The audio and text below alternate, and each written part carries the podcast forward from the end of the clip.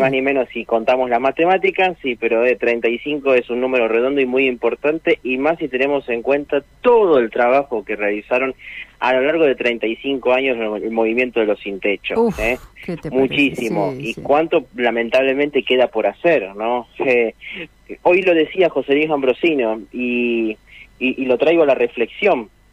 Eh, él decía, si no existiésemos, sería que hubiésemos cumplido el trabajo.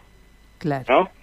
¿no? Si festejamos o celebramos, entre comillas, 35 años, es porque no pudimos finalmente torcer todo en 35 años y que nos queda todavía camino por delante, ¿no?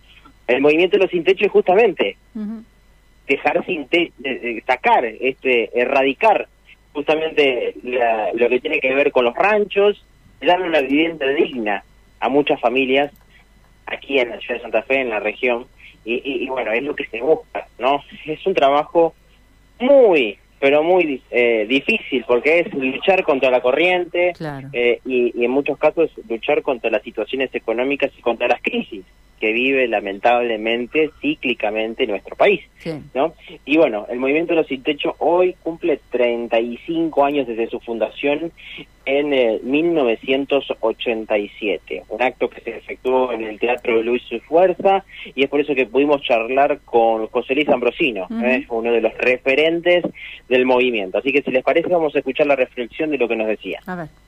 El Movimiento de los Sin Techo celebra este, su 35 aniversario, que fue fijado el 23 de, como fecha el 23 de noviembre, fue ayer, pero hoy lo celebramos acá en este salón. Eh, en ese año 87, que es nuestra fecha de nacimiento, las Naciones Unidas sacaban un documento para todos los países del mundo para solucionar el problema de los sin techo. Y la Iglesia también sacaba un documento que decía, ¿qué has hecho por tu hermano sin techo? El padre Rosso, como gran visionario de todos estos problemas, ya venía trabajando con eso. Entonces nos pareció, como era, teníamos varias cosas alternativas, declarar como nacimiento concreto esa preocupación del mundo y preocupación de la iglesia por los sin techo y el movimiento ya lo venía haciendo, así que decretamos el 23 de noviembre como nacimiento de nuestro movimiento. Es un movimiento que, a pesar de que nosotros celebramos, la celebración fundamental es recordar y ver la cantidad de gente que ha sido de alguna manera dignificada y elevado por la actividad de los sin techo. Porque en realidad la verdadera celebración de los sin techo es decir que ya el movimiento de los sin techo es prescindente porque han solucionado el problema de la pobreza, el problema del hambre, el problema de la educación. Seguimos vigentes, no celebramos que haya pobreza para celebrar un aniversario, celebramos la fuerza de la esperanza para seguir trabajando en ese mundo. ¿Hubo algún tipo de mejora o se empobreció aún más la situación con esta situación de esta crisis económica? Por supuesto, así como lo siente eh, mínimamente la clase media y la clase es impactante el desorden económico en las, clases, en las clases pobres. Primero porque hay una asistencia dineraria, pero la asistencia dineraria llega siempre tarde. Cuando llega ya el mes, la, inflación siguió superando las necesidades.